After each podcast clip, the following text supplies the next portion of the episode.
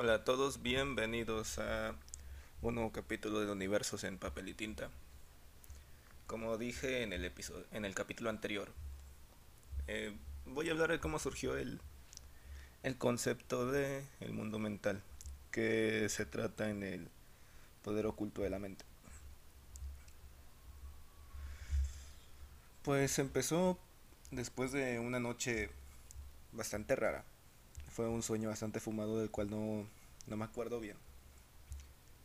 Que de hecho uno de los personajes salió de eso. Bueno, dos. Ya mi manía. Dos sueños totalmente diferentes y que me desubicaron bastante.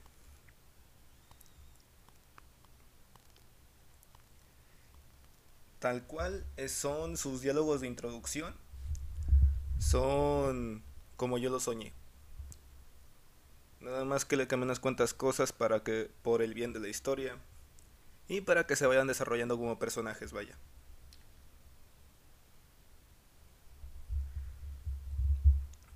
El chiste de, de usarlos fue para darle compañía a Ethan porque sabía que en cierto en cierto modo, iba a haber una una vez o varias donde lo iban a hacer cagada y no iba a tener una justificación de por qué se recupera tan rápido o cosas así. Entonces, bueno, hago de manía algo muy diferente porque cada tanto Yami como manía como tal, como yo lo soñé, fue una manera muy superficial. Yo les di una personalidad y una función. Yami es mucho más violento y más cruel, mientras que Manía es más analítica en ese sentido. Si no es necesario, ya no ataca. Además de que le di.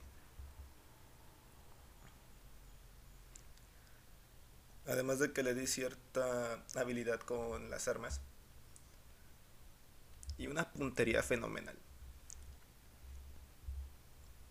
Ahora sí. Cuando yo hago el concepto del mundo mental quise hacerlo más profundo.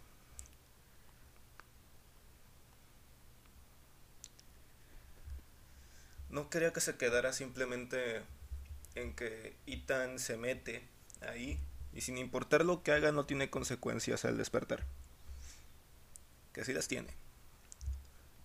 Encontré justificación en que su cuerpo recibiera ciertos daños a nivel neurológico si él se excede con su poder ahí dentro. Entonces, yo al hacer eso doy una una posibilidad de que Ethan llegue a morir. Aunque él gane la batalla. O las batallas que él llega a librar.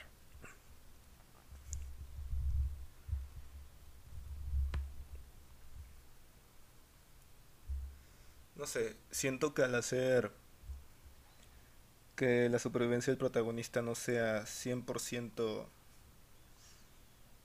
o sea, que la probabilidad de éxito del protagonista no sea el 100%, al hacer eso crea un factor de incertidumbre. Al crear eso, el lector no sabe si el protagonista la va a librar o no. Y eso es lo bonito, porque incita a las personas a seguir leyendo a saber qué, qué chingados va a ser el protagonista para poder librar un obstáculo o vencer al antagonista, en todo caso.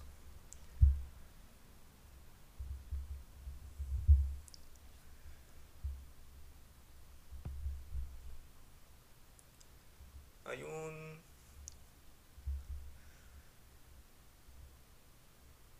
Hay un personaje, el cual va a tener más relevancia en el volumen 2 es Emma.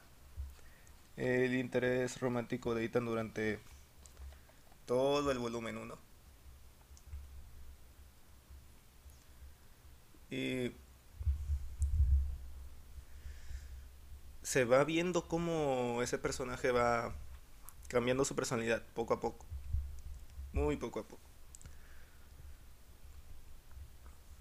Su mente va a ir desvariando hasta el momento de llegar a la segunda mitad. Ahí se ve su verdadero ser. Y es lo interesante. Me gusta esconder personajes que tú piensas que que siempre van a estar para el protagonista, pero al final resulta que sus intenciones son muy diferentes. Como es en el caso de Lotso. Es una comparación muy pendeja, pero es como es en el caso de Lotso de, de Toy Story 4.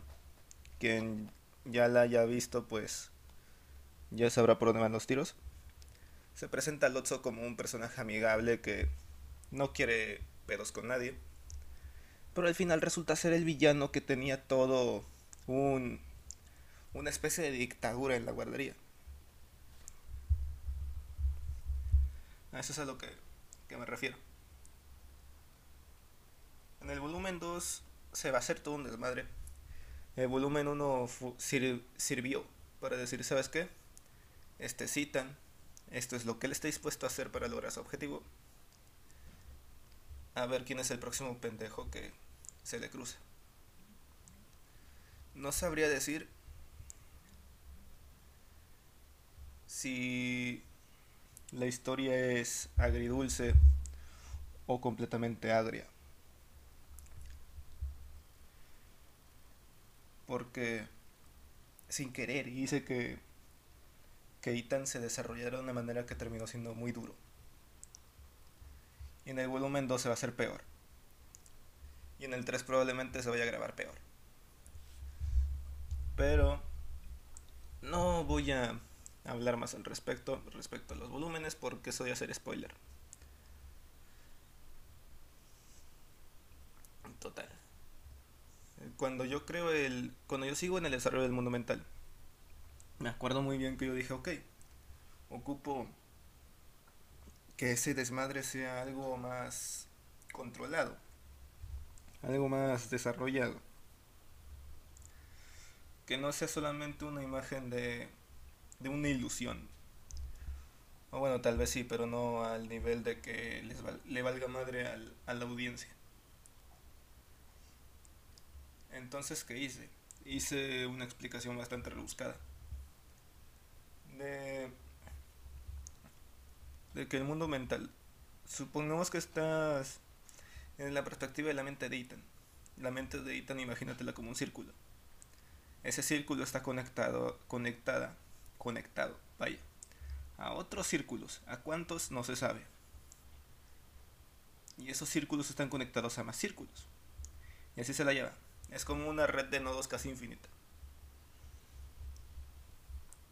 Eso me gustó, debo decir, porque no se sabe hasta qué límite, o sea, no se sabe hasta dónde termina el mundo mental exactamente.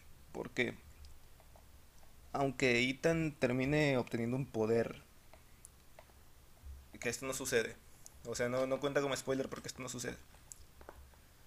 Aunque Ethan llegase a obtener un poder tan inmenso que le permitiera viajar a velocidades increíbles, entre mente y mente,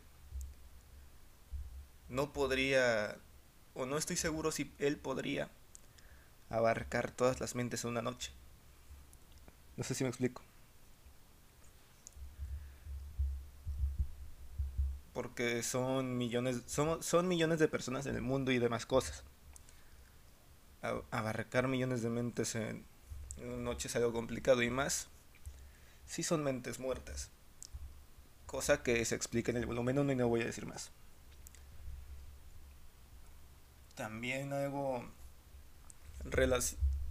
También hice referencia a deidades Pensé en hacer de distintas culturas, pero no hay dónde poner tanto desmadre. O al menos de cómo justificarlo. Pero la explicación la puedo dar. La cosa es que, al menos, no quiero que nadie se me ofenda, por favor. Esta es solamente una explicación de una historia de ficción. Total. Se explica que cada deidad de cada cultura en el mundo mental se puede hacer presente. ¿Por qué? Eh, la devoción que se le da, o sea, entre más gente crea en ese ser o en esos seres, más poder van a tener. independientemente de lo que sea, sea bueno o malo, o como lo consideres tú. Si uno de los dios, dependiendo, un dios en el mundo mental tiene más poder entre más gente crea en él. Eso es a lo que me refiero. Lo mismo va para demonios y demás cosas. Entre más gente crea, más poder tienen.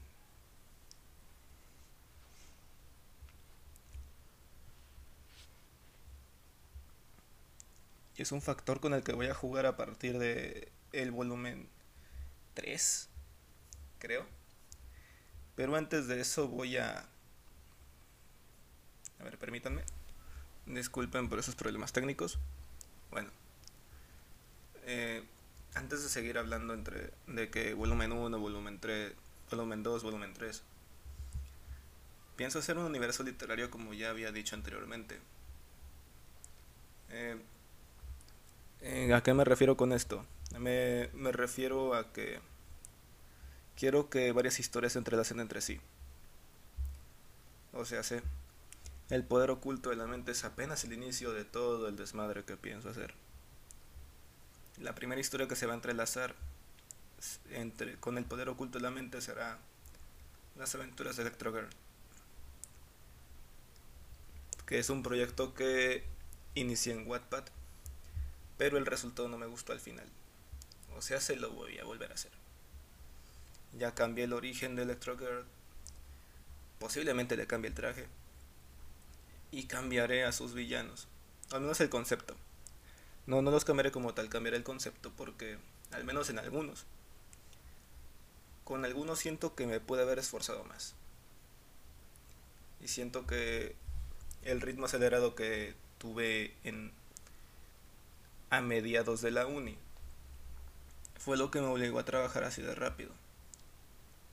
O sea, se, ahorita me estoy tardando cuatro, unos de dos a cuatro meses en sacar todo el libro anteriormente sacaba de 1 a 5 capítulos por mes. De 1 a 5 capítulos por mes o un capítulo a la semana. Y ese ritmo de un capítulo a la semana, pues creo que sí me jodió un poco. A nivel técnico. Porque hay un villano en específico llamado Sutsu. No me acuerdo si era Sutsu. Setsu el chiste es que su nombre significaba dolor de cabeza. Porque ese era su método para encargarse de, de sus objetivos. Literalmente les arrancaba la cabeza.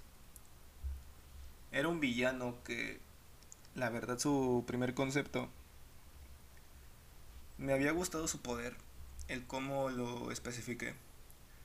Pero su final, al menos el cómo acabó ese villano, no me gustó para nada, porque me puse a analizar un, un, poco mejor las cosas y siento que pudo haber sido un antagonista principal en lugar de un antagonista del montón. Y le di protagonismo a antagonistas que nada que ver. O tal vez sí, pero no era su momento de brillar. Así me explico.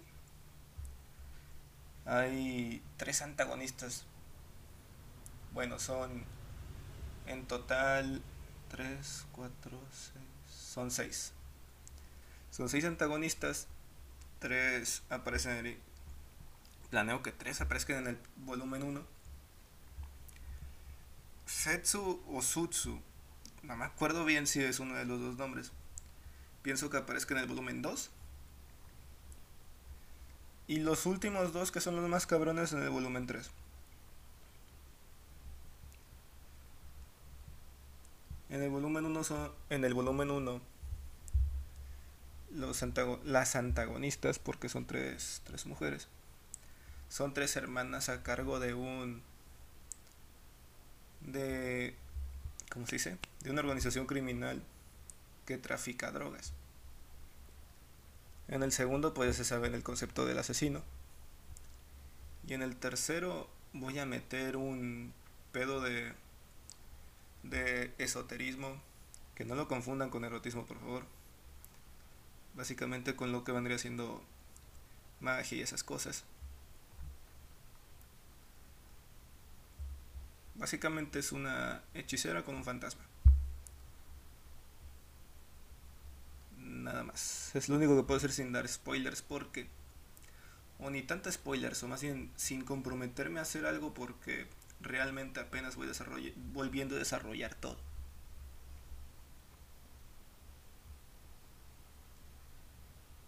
Sutsu se quedó casi igual. Nada más que habrá una sorpresita con él la cual no pienso mencionar. Y bueno, pues en el volumen 3, en el volumen 3, perdonen, el tiempo se me ha acabado. Eh, gracias por estar aquí conmigo otra vez. Y he estado pensando y creo que sacaré dos capítulos cada fin de semana que pueda. Porque estoy terminando la, estoy terminando la universidad y quién sabe cuánto tiempo me quite en algunos fines de semana. Así que, sin más que decir, nos vemos, muy probablemente nos vemos la próxima semana con el capítulo 3 de este podcast. Gracias por escucharme y hasta la próxima.